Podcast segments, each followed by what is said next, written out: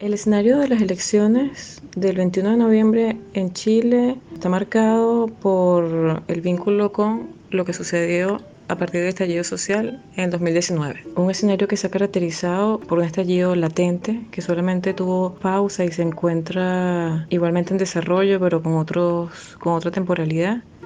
a partir de la pandemia y de las medidas de restricción que se tomaron a partir de ahí, pero que se mantiene vigente, se mantienen las protestas, las manifestaciones y todas las muestras de inconformidad con un sistema que venía rigiendo las vidas de los chilenos y las chilenas durante varios años y que definitivamente se agota y que termina por detonar eh, la rebelión popular que, bueno, que conocimos en 2019. En ese contexto es que los últimos dos años se ha venido desarrollando un escenario político y social y, y económico complejo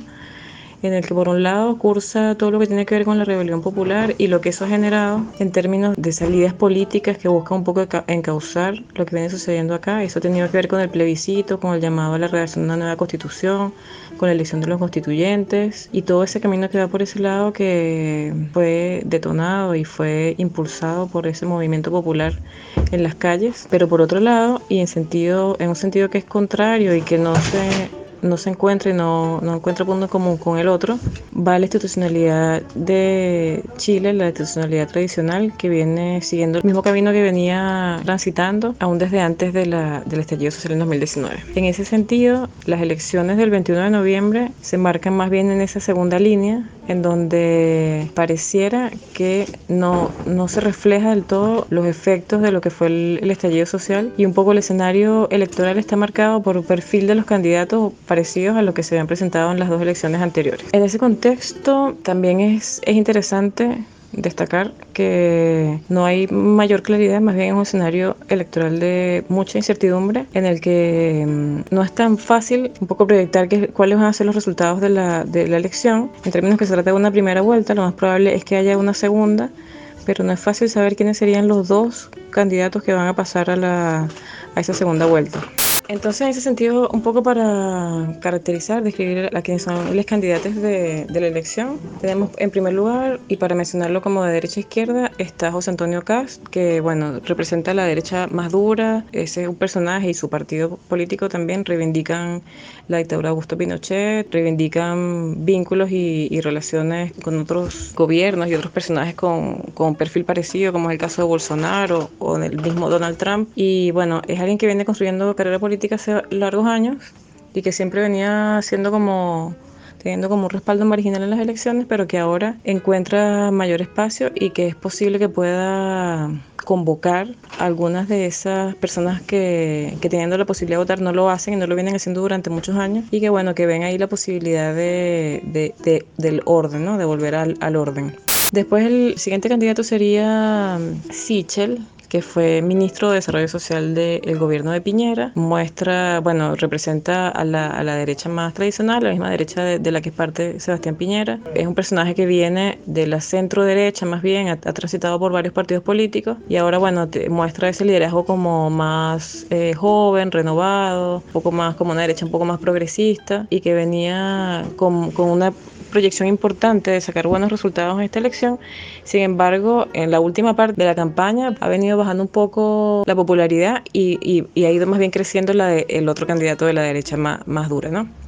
Después, más al centro, está Yasna Proboste, sería la única candidata mujer de esta, de esta elección. Ella viene de la, de la democracia cristiana, también tiene una larga trayectoria política, es, es, senadora, fue, fue, ha sido ministra en varias oportunidades. Y bueno, ella se presenta como, como la, la abanderada de lo que sería la coalición política que con, se conocía en Chile como la concertación. De hecho, hubo una primaria presidencial donde ella fue la que salió electa y se supone que entonces ella estaría representando a la democracia cristiana, al Partido Socialista, al Partido por la Democracia,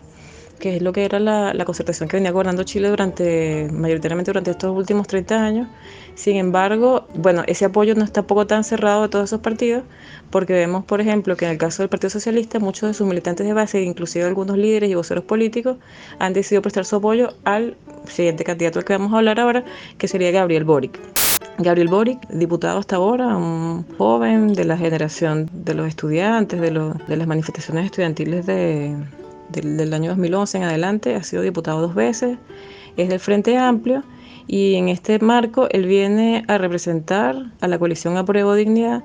que está constituida por el Frente Amplio, por el Partido Comunista de Chile y por otros partidos y movimientos sociales más, más pequeños de izquierda. En este sentido, él sería como la candidatura de izquierda más, más sólida y con más posibilidades de ganar. Él ganó una primaria, una primaria presidencial eh, a, a, Daniel Jadwe, que era el candidato del Partido Comunista de Chile, y que bueno, que no, no, no, resultó triunfador en esa primaria, y entonces ahora por eso la coalición lo está respaldando a él, ¿no? Con una posición de izquierda, pero esta izquierda más vinculada como con, con el Frente Amplio, con algunas similitudes con el Partido Podemos de, de, España, y ese más o menos sería su perfil. Y de ahí en adelante hay otros candidatos que tienen menos posibilidades de, de pasar a la, a la segunda vuelta, son unas candidaturas más pequeñas, y que bueno, serían estos cuatro los que tienen la posibilidad de llegar al, al primero o segundo lugar mañana y, y, y, con eso pasar a la segunda vuelta que se realizaría en diciembre. Los otros candidatos son Meo, el otro sería Artés y el otro sería Parisi, que es un candidato que está inclusive fuera de Chile y no ha hecho la campaña desde los Estados Unidos. Entonces un poco este es el panorama que está planteado para la elección. Un poco para hacer un repaso por lo de las internas políticas, destacaría lo que ha pasado en la última semana de, de, la campaña presidencial y bueno, lo que ha pasado con una de las candidatas a senadora, porque hay que recordar que esta elección no solamente es para la primera vuelta presidencial, sino que también se elegirán senadores y senadoras, se elegirán diputados y diputadas y se elegirán los consejeros regionales. Además, todo esto en el contexto de un proceso constituyente que se viene desarrollando a la par y que podría implicar que cuando la constitución esté redactada y sea aprobada por los pueblos de Chile, esto va a significar que es posible que los poderes tengan que relegitimarse e inclusive es posible, porque es una de las propuestas que está cobrando mayor fuerza dentro del proceso constituyente, que el Senado desaparezca y que se pueda pasar a tener un parlamento más bien unicameral y eso significaría que quienes resultaran electos en esta elección eh, van a tener un periodo de, de, trayectoria más corto, ¿no? Entonces es un poco el contexto en que se da esta elección, que no deja de ser complejo y además también mencionar que en ese mismo marco una de las cosas como más llamativas que ha pasado en la campaña es que esta semana eh, a días de, de, la elección, a horas del cierre de la campaña, de la campaña electoral, sucedió que se supo un escándalo en relación a una de las candidatas a senadora del Frente Amplio y, la, y de la coalición Apruebo Dignidad, que es la que respalda a Gabriel Boric como candidato presidencial, donde se develó a través de, de un medio de prensa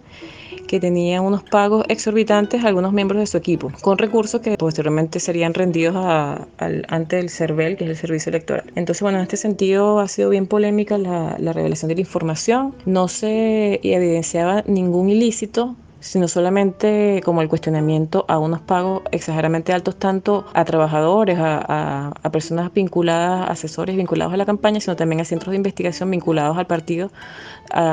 que, que de, del que representa eh, Karina Oliva. Pero bueno, luego con las explicaciones que ella misma fue entregando a la prensa y con otra información que se fue, que se fue revelando, parece que eh, es posible que haya alguna, algunas irregularidades mayores, ¿no?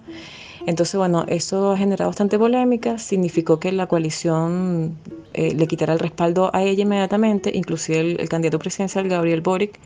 inmediatamente se pronunció y, llamó al electorado a respaldar a uno de los otros candidatos del, del Pacto Pro Dignidad. Y bueno, eso por un lado ha sido bien complejo y por otro lado también significó que al día siguiente, que fue, fue ayer, hubo un allanamiento a la sede de ese partido político con un despliegue mediático impresionante, con armas largas, entrando por la fuerza a, a la sede de un partido, obviamente generando un impacto mediático y una, una especie de injerencismo electoral muy fuerte por parte del gobierno y de la conducción de quien lleva adelante las investigaciones, que también está siendo acusado por parte de, de la coalición a Prueba Dignidad y de los partidos que integran de un injerencismo, ¿no? buscando también desprestigiar a la coalición, al partido y, el, y, finalmente el candidato presidencial. Entonces un poco ese es el contexto en que se da, en que se da esta elección. Eso ha sido uno de los temas más sonados en los últimos días y, y bueno, de todas formas se trata de una elección bastante impredecible es difícil saber qué es lo que va a suceder, hay varias posibilidades, hay al menos cuatro candidatos con, con posibilidades de pasar la segunda vuelta, entonces un poco es una, una, elección bien particular, a diferencia de las últimas que se ha dado en, en Chile en, lo, en, los últimos años, y bueno, también un poco en el contexto de, de, este proceso que se viene dando en Chile, no solamente de rebelión popular, estallido social, sino también de proceso constituyente, y en el marco de un proceso latinoamericano también donde se celebran varias elecciones esta semana, estos días, donde se vienen eh, eh, cambios de, en, liderazgos, en coaliciones de gobierno y bueno, también eso siempre articulado en nuestra América, todos estos procesos que tienen incidencia sin duda uno eh, en relación al otro. Mi nombre es Carla Díaz Martínez, soy abogada, soy militante del Partido Comunista de Chile, también milito en una organización feminista que se llama Rosal Feminista, organización territorial surgida a partir del estallido social el 2019 aquí en Santiago de Chile. Pertenezco a la coordinación colectiva del capítulo Chile de la Red en Defensa de la Humanidad. Actualmente me desempeño como asesora de los constituyentes comunistas en la Convención Constitucional de Chile.